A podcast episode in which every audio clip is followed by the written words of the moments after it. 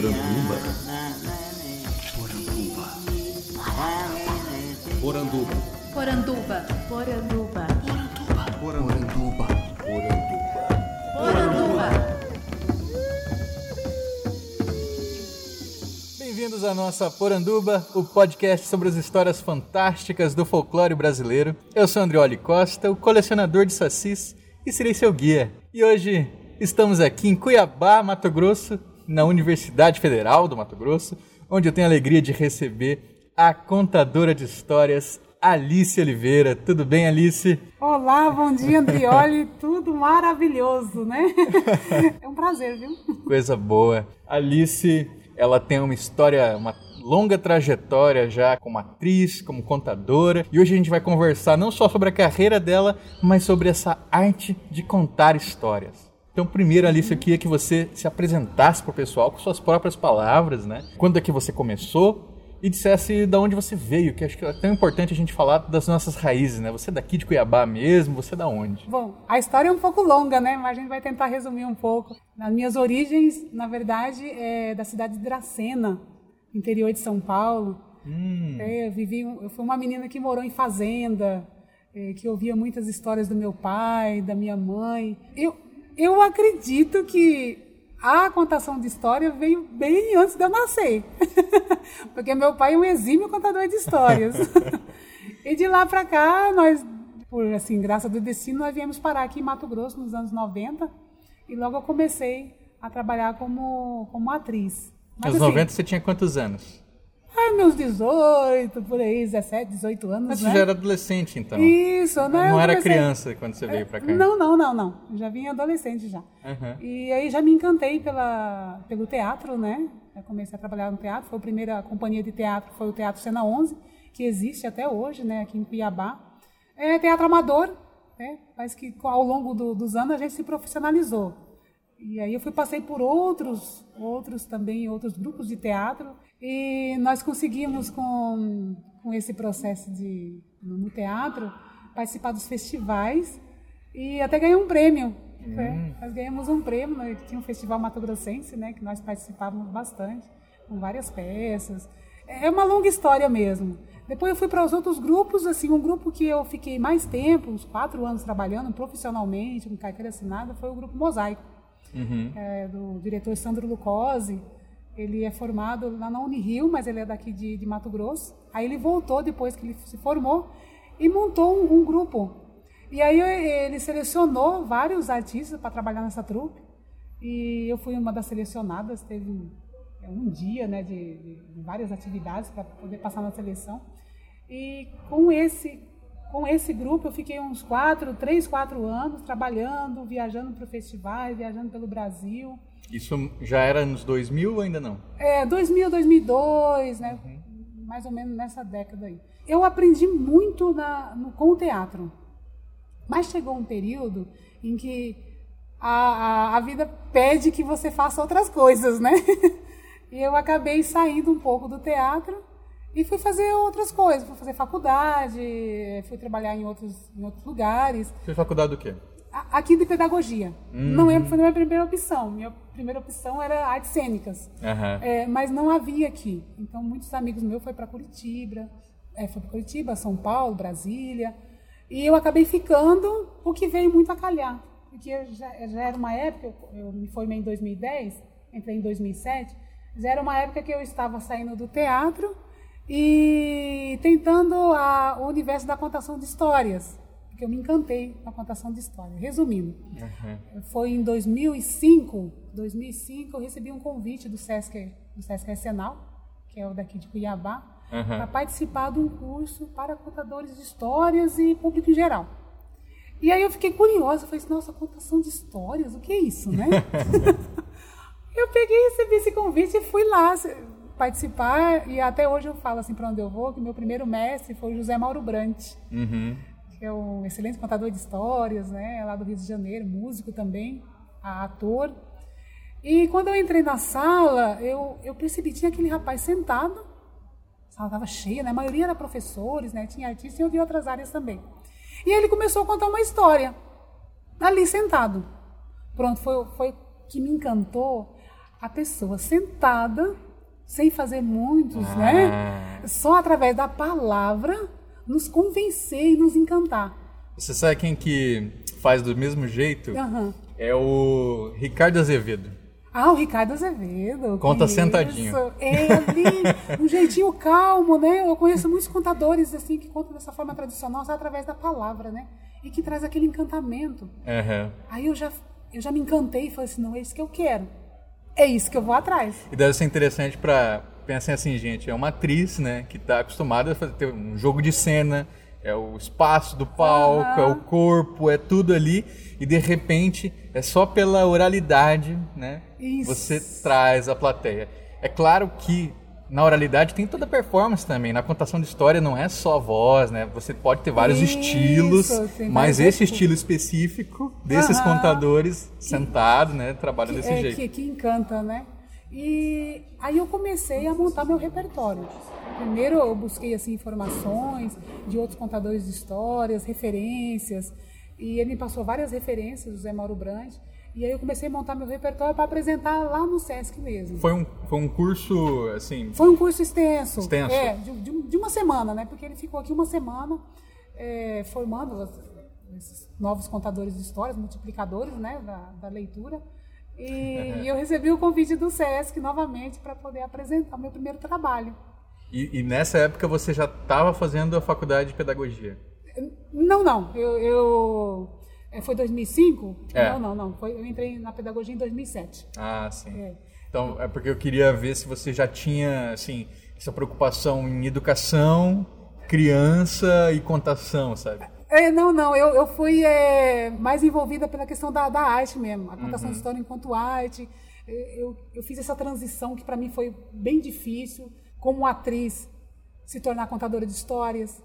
Qual que foi essa dificuldade? Como? é, a diferença é grande porque, assim, na, no teatro, nós estávamos acostumados à interação com com outro ator, né? Ah, Tem a questão do palco, a questão do personagem, né? se você vestia mesmo o personagem, e tem aquela questão da quarta parede, o público lá, né?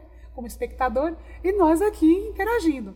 Era esse padrão de, de teatro que nós apresentávamos aqui. E na contação de história, não há isso. É o contador ali, com a plateia, olho nos olhos, né? olhando assim para a plateia, e, e há essa troca. Cada sessão é totalmente diferente. né? Totalmente diferente, seja ela para criança, para adulto. É, então foi essa minha dificuldade, quebrar essa quarta parede e ter esse contato direto com o público. Uhum. É, contando história, olhando nos olhos, é, algo verdadeiro mesmo que você, você conta história. Não é uma ficção, é uma verdade. Claro. E você precisa passar essa verdade, tanto na voz como no gesto, né? E, e convencer a plateia, digamos assim, que aquilo é real, aquilo existe. Por isso que há esse encantamento, né? E alguns recursos lúdicos que a gente utiliza também. E tem, e tem aquele, aquela questão, né? Por exemplo, é, muitas vezes na contação de histórias a gente conta com a plateia, né? Então, assim, ah, eu, eu, eu quando conto história, assim, Isso. ah, quem aqui já ouviu falar em Saci? Tem lugar que eu vou que a escola inteira, a turminha assim, se olha, tipo assim, ai, nada a ver, Saci, né? Será que existe É, mesmo? aí tem outro lugar que a professora já tinha feito, tipo, todo um trabalho de um mês, do mês do folclore, assim. Quem aqui já ouviu falar em Saci? Eu! Tá todo mundo responde. louco pra falar de Saci. Exatamente. E é que interessante você dizer isso, né, É. da questão da interação, né? A maioria dos meus trabalhos, das apresentações que eu faço, tem uma interação, sempre tem uma interação. A, a criança, até mesmo o adulto, às vezes interfere na história, ou, ou fica tão empolgado que participa de uma. Você oferece uma canção, daqui a pouco você vê todos, todos estão cantando juntos, né? e já quer antecipar o final da história. Ah, é verdade. Então, eu, eu penso que a arte de contar histórias, ela é, ela é totalmente é, integrada com o público. Ela é algo que é muito próxima. Não, não há um distanciamento entre o narrador e o público. É, é claro que existem algumas técnicas, alguns domínios de cena, que isso com a, a questão de ser, por ser atriz facilita um pouco. Mas é, eu, já, eu já passei por vários desafios de ter público assim que você tinha que ter ali o domínio da cena, né, aquele encantamento, aquele, aqueles olhos assim brilhantes, né, para poder mesmo cativar o público. Qual que foi seu público mais difícil? Olha, sempre o público mais difícil é aquele público que talvez eu não conheça muito. Aham. É, às vezes você é convidado para apresentar no espaço que é espaço aberto, né, que talvez não é muito propício para a contação de história, e de repente um público surpresa. Você espera um público, ah, uma faixa etária de, de 6 a, a 10 anos. Aí de repente tem um público diverso, heterogêneo, né? Que é adulto, criança, e aí você, o contador de história tem que ter a carta na manga. De repente, uma história que você preparou para aquele momento, você na hora você fala, opa, agora não, agora eu tenho que contar outra história. Sim. Tem que buscar outras estratégias aqui. O que não pode é deixar de contar. né? Eu passei por muitos desafios como esse. E tem, tem uma, uma coisa, né? Muita gente sempre pensa que contar a história é coisa assim, é para criancinha, para os primeiros anos. É, não e aí acaba deixando de lado alguns públicos que ficam muito carentes desse, dessa contação. Por exemplo, o público jovem. Público jovem, quantos contadores acabam é, deixando de atender esse público? Exato. Ou os próprios idosos, né? Quantos contadores deixam de atender esse público? É verdade, é. Eu tenho, eu tenho observado muito essa questão do, na faixa etária do público e sempre procuro, já que eu trabalho em várias áreas, por exemplo, eu conto história tanto no teatro, em escolas, em espaços públicos, em praças, bibliotecas, mas eu percebo que, que o contador de história ele tem que ter um olhar muito agu, aguçado, assim, muito perspicaz, de atender uma demanda variada de público. De repente, eu, eu tenho uma história aqui que ela é um coringa. Ela atende qualquer idade. Desde a criança até. É com o tempo a gente vai adquirindo essa, essa habilidade, né? De estar de, de tá contando história para qualquer público. E essas histórias, eu estou percebendo que essas histórias que eu estou contando agora, que é dos mitos e lendas do Rio Cuiabá, ela, ela agrada a qualquer público. Porque é algo que é daqui é algo que é muito próximo. Então, quando eu conto a lenda do minhocão, por exemplo, que é uma lenda. daqui- Maravilhoso. Exatamente. É, as pessoas se identificam, seja ela criança ou adulto. É, Elas se identificam porque falam assim, ué, ela está contando uma história que passou-se aqui no Rio Piabá, na comunidade ribeirinha São Gonçalo Beira Rio. Ah, não é possível. Ela esteve lá. Então, eu acredito que essa aproximação que faz o encantamento. E outras histórias também que, que cativam o público em geral é quando você conta esses clássicos, né? As histórias do clássico, né? Porque as pessoas já fazem aquelas eh, as referências, né? Já tem essas referências dos clássicos. E, e os clássicos, ela, ela tem uma, uma informação muito perspicaz, muito primordial, que eu acredito que é falar do ser humano. São coisas internas do ser humano que, que se identificam de imediato, né? Eu, eu costumo falar para quem acompanha o podcast, né, tanto esse quanto o anterior, o Populário, que mitos e lendas não são sobre monstros encantados, são sobre nós mesmos. Exatamente. São sobre os nossos sentimentos, nossos medos, nossas esperanças, e é isso que comunica. Exatamente. É essa tradição que fala alto. Aproxima, né? Você viu que a Alice ela já deu, pessoal, essa, essa deixa, esse trabalho fantástico que ela tem com as lendas de Mato Grosso, né? A gente já vai chegar lá, mas antes eu vou pegar o, o gancho ainda de falar do jovem, né? É, muita gente pode estar ouvindo e falar assim, ah, o que, que o jovem vai se interessar de contação de histórias, né? Que tipo de história que pode interessar para o jovem? Existem várias temáticas né, que a gente pode trabalhar em contação. Tem, tem temas que você não vai trabalhar com uma criancinha dos primeiros anos, porque eles são mais problematizadores, eles vão te convidar a Exato. reflexões que estão é, ali no universo do adolescente. Exatamente, é verdade. Já chegou a trabalhar com algum tipo de história assim que leva, que trabalha com, com a morte, por exemplo, com algum tema mais, mais denso? Eu, eu falo sempre assim, meu público é um público geral, mas a minha, a, a minha especificidade é da, da- com as crianças, né? De, de 16 até 10, 11 anos, né? Com o público jovem eu não tenho muita experiência até então, mas eu tenho procurado pesquisar ah, alguns contadores que trabalham com o público jovem, porque realmente é um público mais difícil de se agradar, de- dependendo do que você vai contar. E tem pessoas que, profissionais que contam só para adultos, Sim. que são temas mais profundos, né, mais reflexivos, mais, mais a questão psicológica, né? Aqui há uma resistência ainda com histórias mais problemáticas. É. principalmente na área que eu atendo. Escolas. Eu- é, escolas. é, e a gente percebe isso, né? Mas que história você vai contar?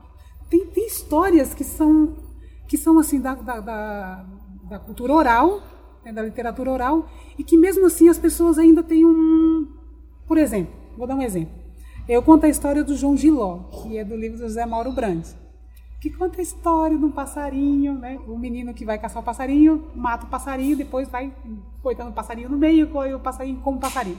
E há lugares que eu fui que a professora fala assim, nossa, mas aí você parece está incentivando a criança a matar passarinho. Olha só. É aquela Alice, você- politicamente correto. Você não tem ideia, porque eu tava na cabeça um livro muito lindo e muito triste que eu vi no curso de, de mediadores de leituras que eu tô fazendo Uhum. na Paulinas. Chama Matador de Passarinho. Fantástico. Você já viu esse livro? Já- já vi. Eu não tenho, Uhum. Nossa senhora, é incrível. Que é a história de um menino que, assim, todo mundo na rua, assim, mata passarinho, mata passarinho, e ele nunca tinha coragem, e o pessoal debochava dele, que ele não, não matava passarinho. e aí todo mundo vai embora, assim, e ele consegue acertar um passarinho, só que ninguém vê. Né? Aí ele, poxa, fica chateado ali, ninguém viu. E a, e a ideia era que vissem, pra mostrar como ele é homem, né? Ele virou homem. Isso, e aí ele isso. vai atrás e o passarinho não morreu, o passarinho tá vivo. E aí ele pega aquele passarinho, o passarinho tá com a asa quebrada, tá quase morrendo, e o passarinho tá ali respirando pesado. Ele olha e joga o passarinho no muro. O passarinho continua vivo. E aí ele pega o passarinho, olha, joga no muro de novo. E aí o passarinho morre. E aí ele fala que o passarinho parou de piar. Mas na verdade ele piou para sempre no peito dele. Nunca mais se calou. Ai, que lindo! Olha só. E quando se conta essa história para jovem, Aham. assim, tem jovem que chora porque se sente tocado, porque isso é uma coisa que faz parte da formação da masculinidade, né? Sim. Assim, como que o homem ele tem que se provar alguma coisa, né? Pra, assim, Sempre. tá isso. É. né, faz parte da formação na escola, como está comunicando. né? Então são histórias muito fortes. Uhum. É, e a questão da morte também, né? Como tratar essa morte de forma tão poética, né? E, e- e também nesse, nessa história que eu conto, eu, o menino ele pica o passarinho, corta o passarinho, engorda o passarinho, o passarinho continua cantando, continua cantando. E no final, o passarinho sai pelo umbigo dele. E fica encantado e canta para ele. né? E todas as vezes que ele vai, via, que ele vai passear assim na- no meio da mata, ele ouve o canto do pássaro. Continua piando também. Continua né? piando, Continua exatamente.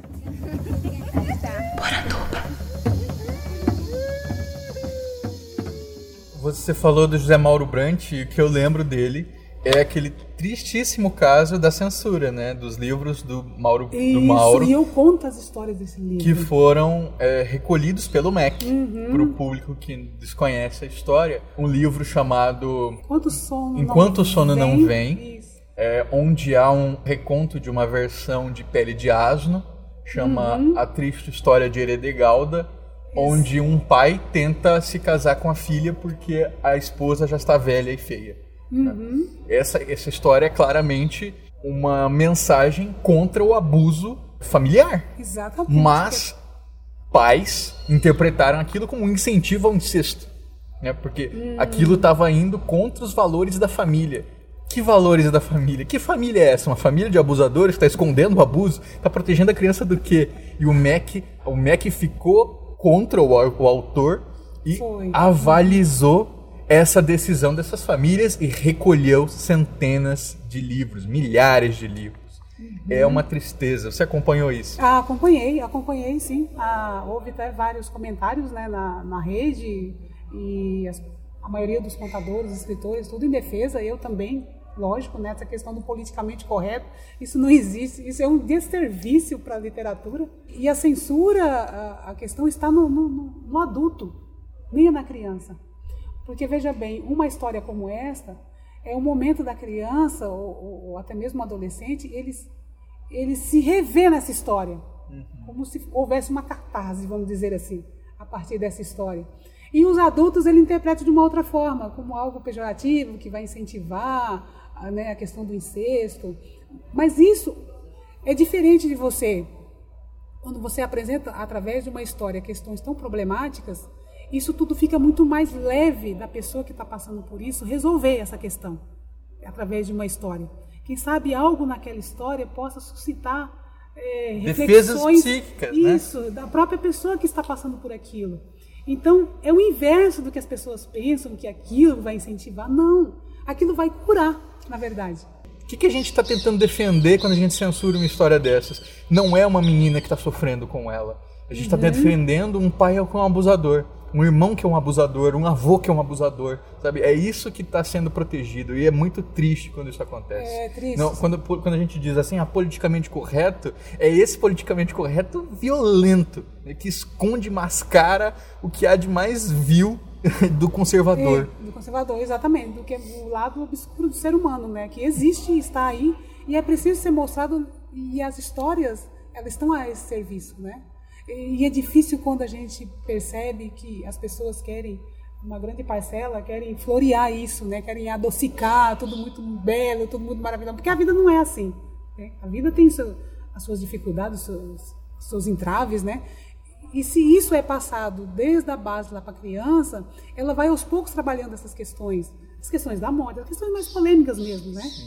Que, que não é falado verbalmente e nem, nem, e nem é contado de forma poética para que ela possa aos poucos se revelar dentro, porque muitas coisas as pessoas vão colocando no alcabouço, né? Vão colocando lá no porão, e isso vai sendo vai sendo depositado, depositado na fase adulta, e isso em um momento vai se explodir, né? porque não teve um momento, uma válvula de escape para que ela pudesse liberar tudo isso, Sim, essas questões. Então isso fica vai se tornar um adulto amargo, né? Vai se tornar um adulto problemático, né? Enfim. Ah, mas eu acredito que ah, tem até aquele livro do William Breman, né, que eu gosto muito, A Condenação de Emília. Ah, como é que é? Não conheço. A Condenação de Emília, o William Breman, ele é tese de doutorado dele e ele fala toda essa, essa questão da condenação, né? Toda a trajetória de, de como que, que chegou a esse ponto, né? Da literatura se transformar em algo que, que, que as pessoas querem higienizar, né? A Disney já fez isso, né? A Disney já colocou, açucarou as fábulas, né? Deixou tudo muito mais belo, porque na, na verdade elas não, não, não, foram, não foram escritas assim. Até tem aquela história lá, ah, não vamos mais atirar o pau no gato, Ah. não, é, o boi da cara preta, não, não pode falar assim. Né? Mas, gente, são Teve uma polêmica lá no folclore. blog, no meu blog, que é do Cravo e a Rosa, né? Que agora teve uma, uma releitura que Ah, é o Cravo brin- brincou com a Brincou com Rosa. E eu canto a original, o cravo, brigou, Brigou com a Rosa. Porque assim, é, eu até entendo, eu até entendo o ponto das pessoas, mas eu, eu não acredito que alguém realmente pensasse no cravo como um homem e na rosa como uma mulher. Hum, Porque eu pensava sempre o cravo como uma flor, Uma flor. e a rosa como uma flor. E assim, o cravo sai ferido porque a rosa tem espinhos. E assim, o imaginário funciona assim, né? A gente vai antropo- antropomorfizando isso. coisas, as características daquela planta, elas vão, vão fazendo aquilo gerar ações, né? Ex- Exatamente. Mas, assim- Uhum, Porque as histórias não, eh, trabalham na questão simbólica, né? Da, os arquétipos, tudo isso envolve a- as histórias, né? Eu acho que o adulto de hoje que, que problematiza essas questões.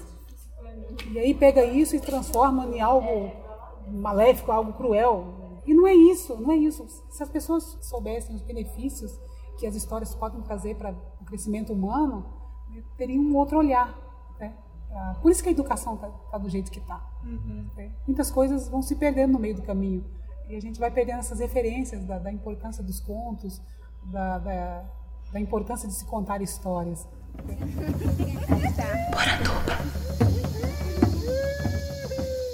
Até que hoje não, a gente percebe, por exemplo, nesse meu curso, que é de um público bem heterogêneo, tem advogado, tem dona de casa, tem vó. Que a Alice está organizando agora o curso Seja um Contador de Histórias, né? Isso, isso é, que vai ter o encerramento amanhã e vamos ter várias histórias, né, vários estilos. E a gente percebe que há uma grande procura por cursos de contação de história. Então por quê?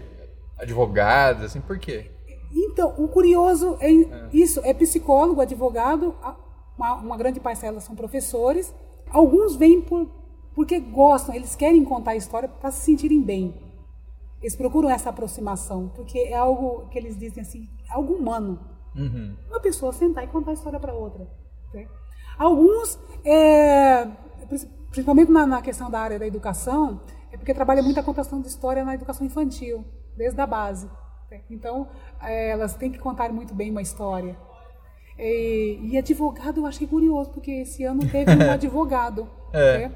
E ele falou assim: não, mas eu estou aqui porque há muitas histórias que nós temos que saber fazer essa releitura histórias de vida. Até- Até para se, se colocar bem em defesa, né? Tem, tem, tem que utilizar bem a, a questão da narrativa, dessas histórias. Então, às vezes é questão por curiosidade mesmo. E que interessante isso. Pode, as histórias podem chegar em várias, em Várias do áreas, conhecimento. né? É, coisa. é interessante. Eu fiquei surpreendida. E o pessoal do teatro, né, que está migrando para a contação de história, que é algo bem próximo, né? Tá Sim. numa- numa- a contação de história e o teatro. Essa- A gente tinha falado então dos mitos e lendas, né? O pessoal adora histórias de mitos e lendas. Da onde que veio a sua inspiração para trazer os mitos e lendas para a contação? Então, quando eu recebi esse convite, Do Sesc. é, isso, para montar um trabalho só com mitos e lendas do Rio Cuiabá, eu fiquei, primeira coisa que eu falei assim, mas onde é que eu vou buscá-los, né? Porque as histórias que, que as pessoas contam e as pessoas têm conhecimento aqui são poucas. Então tem muitas coisas escritas, É. mais na oralidade. Né? Na internet eu tive muita dificuldade assim para achar tipo algum É, livro assim. Exatamente. E aí, pesquisando, pesquisando, pro- procurando aqui, procurando ali, como diz o contador de história, tem que ser um bom observador, né? Tem que procurar onde é que estão essas histórias. O de duas, eu podia, dois caminhos. Ou eu estaria fazendo uma pesquisa em loco, né? Ir lá conversar com os ribeirinhos. E como eu morava ali perto da região do, do São Gonçalo Beira Rio, que fica aqui na região do Cochipó, entre Rio Já Cuiabá ouvi falar que lá é bom de comer peixe. nossa, é uma delícia. Você tem que ir lá antes de você ir embora. Você tem que ir lá comer é, um pirado, como é que é? um pintado, né? um ensopado com banana, uma coisa assim. Aí eu, eu fui lá no, na Beira Rio e comecei a conversar com algumas pessoas, mas aí eles me falavam só assim, relatos pequenos. Algumas das pessoas mais de idade falavam assim, mas nossa, aqui a gente nem conta mais história. Aí sempre falava da questão da história do minhocão, do minhocão. Então eu achei uma dificuldade. Eu falei assim, não sei se é a pouca experiência de saber entrevistar, né? Ou de saber aproximar da comunidade. Apesar de eu morar lá perto, né? Eu morava perto da comunidade, as pessoas me conheciam. Aí eu comecei a ir na, na, na biblioteca, da Biblioteca do Estado, Biblioteca Estadual Estevam de Mendonça, procurar para ver se havia alguma coisa escrita. E aí achei uma preciosidade, que é o livro da Dunga Rodrigues. Hum. É era uma musicista, né? E ela escreveu esse livro nos anos 60, 60, 60 e pouco. E o único livro que tem na biblioteca, quando eu abri o livro, estava lá várias e várias lendas e histórias né, da, da, da região que ela, que ela, com o tempo, ela foi coletando. As pessoas começavam a contar para ela e ela foi registrando. Mas registrava assim, de uma forma assim, tal qual estava contando. Em duas linhas, em três linhas, ela já contava a história ali e colocava o nome da pessoa que contou. E aí eu folheando esse livro, falei assim, nossa, tinha quase 200 histórias, lendas do lugar nossa. daqui da região. O nome do livro é Lendas de Mato Grosso. Eu comecei a pesquisar e aí eu fiz uma releitura e um reconto dessas histórias. Montei meu trabalho, minha apresentação. Eu conto três histórias. Tem o Minhocão do Pari, tem a, a Lenda do Mão Negra e tem o Passageiro Invisível. Ah, Uma carona que pula na, na garupa do cavaleiro. Isso, por na garupa do, do, do, do, canoa, do, que o pessoal da canoa, né? Da canoa. Que estão voltando da pesca, né? E aí sempre ele vê na margem do rio alguém pedindo carona para outra margem. E aí dá, dá carona, mas só que de, de repente o cara desaparece. né? Aí um dia os dois compadres também, dois pescadores, resolvem pegar ele, né? Pegar esse homem, mas quando eles vão pegar, ele pula de canoa em canoa e dá risada do outro lado da margem do rio. é o homem invisível. Aí, Maravilha. O, o Pari é o quê? É um rio? o Pari é uma região. A Ah, região do Pari, a comunidade do Pari. entendi. É, que, que existe, né? Existiu essa, essa região. E aí, nessa região havia o Barranco do Rio e tal, e eu conto essa história. Então, pra invocar o minhocão, o que, que você tem que fazer? Olha, o minhocão é assim, é o seguinte, eu, eu acredito que ele existe. Né? Em algum, algum momento da, da, da história daqui do Mato Grosso ele existiu. E, e até você sobrevoando aqui na área, você vê que o rio Cuiabá ele faz um, um serpenteio, assim, né? igual umas grandes serpentes. E, e dizem que o, o minhocão ele é o grande protetor de toda essa área, né? das áreas das matas, dos rios. E o pescador, quando é época de piracema, ele não pode pescar, né? E, e quando ele sair para pescar, né, nesses períodos que não é da época de pesca, é que o minhocão vira as canoas. Mas quando ele ficava furioso, ele revirava mesmo é, as canoas, é, desbarrancavam os rios, e fazia acontecer, né? E as pessoas ficavam com medo desse minhocão. Mas eu gostei que você, numa das contações que eu vi sua, você fala de jogar uma cabeça de porco no rio. Exatamente. Essa é uma versão que está no livro da Dunga. É. E que eu falei, eu vou contar porque essa é diferente do que É, as pessoas como é contam. que é isso? Bom, era assim, tá? Na, na comunidade. Primeiro começa com uma música, que é mais ou menos assim. No caminho da chácara de Inhoti, com uma chapa de chumbo chapada no chão, um caixote cheio de matite chocho, um chumaço de gente chamando por John. E gritavam tchá, tchê, ti, tchó, tchu, matite chocho, e gritavam tchá, tchê, ti, tchó, tchu, matite chocho. Chuva choveu, cotipo encheu, matite rodou, pete comer. é, minha gente, essa história aconteceu assim. Foi bem no caminho da chácara de Inhotico.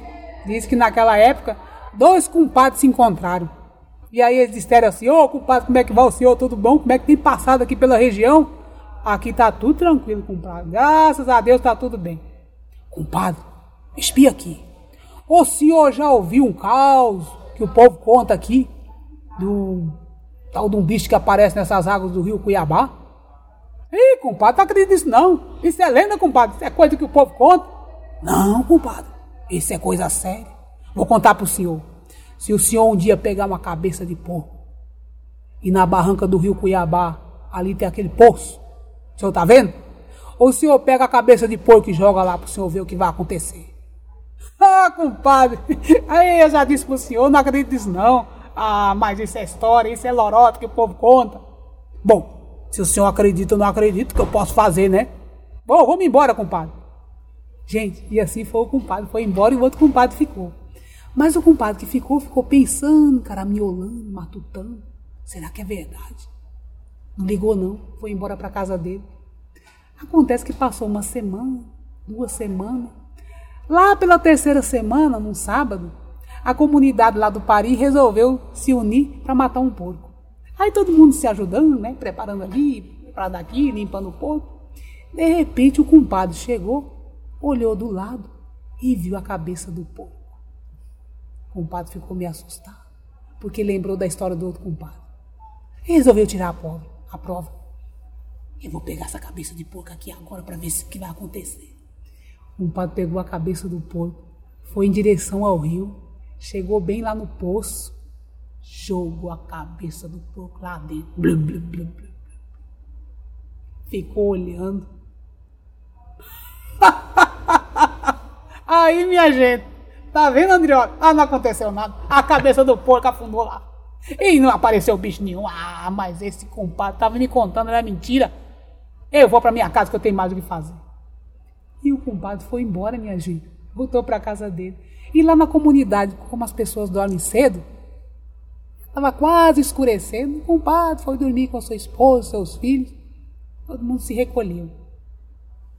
Acontece que quando foi lá pelas altas horas da madrugada, o compadre acordou com barulho no quintal. Mulher! Ô mulher! Acorda! Tá ouvindo barulho lá no quintal? Eu tô ouvindo nada não, amigo. O que, que é isso? Você tá sonhando? Tá tendo pesadelo? Não, mulher. É um barulho estranho. O que será? E eu que vou saber, homem? Por que você não vai lá ver o que é? Eu vou mesmo. Eu sou corajoso, vou lá ver. E assim fez o compadre. Pegou o lampião e foi saindo. Abriu a porta da casa. Quando ele olha no quintal, percebeu que era noite de lua cheia. Estava um pouco claro. E ele ouviu o barulho vindo da direção do rio Cuiabá. Ele foi aproximando, aproximando, quando ele chegou na barranca do rio, que ele olhou para as águas, percebeu que elas estavam aumentando, estavam inchando, inchando, inchando. O compadre ficou meio desconfiado daquilo quando ele olhou para cima. As árvores estavam começando a balançar as folhas e não tinha vento nenhum. O compadre começou a ficar assustado. Quando o compadre olhou assim para a barranca do rio, que ele colocou o lampião no chão, ele percebeu que a terra estava rachando. E viu um barulho esquisito debaixo da terra. O compadre assustado largou o lampião para lá. E quando a terra começou a rachar, o barranco começou a desbarrancar, a água vindo, levando tudo, e as árvores caindo. O compadre saiu correndo, saiu correndo, saiu correndo, saiu correndo. Chegou na casa dele, o compadre bateu a mão na porta e gritou: Mulher do céu, salve, pelo amor de Deus, pega as crianças, somos vizinhos, depressa, minha gente, que o mundo tá acabando lá fora. O rio tá desabando, tá desabando, as árvores estão caindo, minha gente, segura, vamos, pega o cachorro, pega a galinha, o periquito, papagaio, vamos, minha gente, socorro, corre, corre, corre. E o compadre com a família saiu correndo. Correram tanto que foram se esconder no meio de uma mata ali perto. É, ficaram lá a noite inteira. Quando o dia estava amanhecendo, ouviram um barulho. Saíram do meio da mata para ver o que tinha acontecido. Quando chegaram na região das casas, não havia mais casa nenhuma. O buraco, uma valeta no chão, engoliu todas as casas. De repente eles escutam: Pai, mãe, socorro, depressa, vem aqui. Ô mulher do céu, é o nosso filho que está na barranca do rio, minha gente, vamos lá ver o que está acontecendo. As pessoas foram até o menino. Quando chegaram perto, o menino estava parado, apontando o dedo para o chão. Quando foram ver, era a cabeça do porco só no osso. Foi nesse momento que deu um arrepio as pessoas começaram a se afastar daquele lugar, pegaram o que havia sobrado das casas, dos lugares, e pegaram o rumo da estrada. É, foi neste dia, foi justamente neste dia que surgiu a lenda do minhocão do Pari. Sucuri, sucuri, minhocão lá do Pari. Sucuri, sucuri, minhocão lá do Pari. Bicho feio como este, eu não sei nem nunca vi. Bicho feio como este, eu não sei nem nunca vi. Ele destrói os barrancos, ele assustou Zé. Ele destrói os barrancos, ele assustou Zé. Se você vê Tião rateando, então pode dar no pé. Se você vê Tião rateando, então pode dar no pé. Sucuri, sucuri, minhocão lá do Pari. É, Andrioli. É essa a história da lenda do minhocão do Pari. Maravilhoso.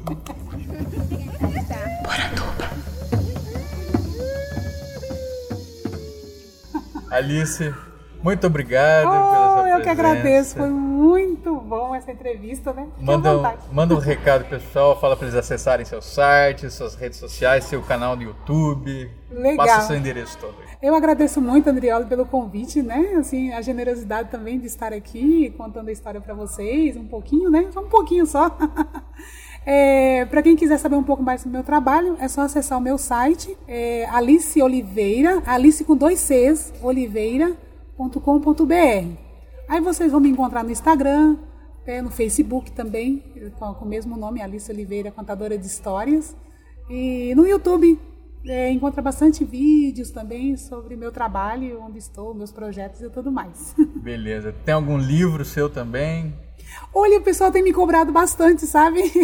E aí, quando é que vai sair o livro? Ainda não saiu. Não saiu. Mas eu espero que em breve, né, a gente possa estar aí compartilhando as histórias. Maravilha. Grande abraço, sucesso. Ai, eu que agradeço, viu? E seja bem-vindo à nossa Cuiabá. Tá, Maravilha. não, tá, não tá muito quente, não, né? Na sombra tá fazendo 40 graus. Ouvi dizer que eu não posso comer uma cabeça de pacu aqui. Se eu comer, eu não saio mais. Verdade. Se comer o cabelo de pacu, tem que voltar, tem que ficar aqui sempre em Cuiabá. Valeu, gente. Até a próxima. Abraço.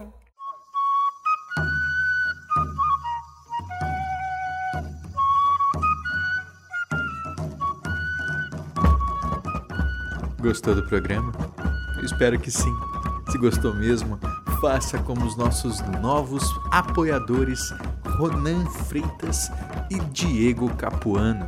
O Diego foi o nosso primeiro apoiador a doar 7 reais pelo PicPay e o Ronan apoiou pelo Padrim, se juntando aos nossos bons e velhos Carolina Mancini, Débora Dalmolin, Douglas Rainho, Tiago Freitas, Diane Macagna, Ricardo Santos e Ian Fraser.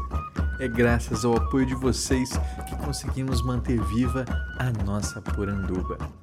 Não pode ajudar financeiramente, não pode se juntar a esse grupo de poucos mais bons? Não tem problema. Compartilhe com seus amigos, ajude a tirar o folclore da garrafa. Esse podcast foi produzido por mim, Andrioli Costa, o colecionador de sacis. Acesse colecionadordesacis.com.br. Um abraço e até a próxima.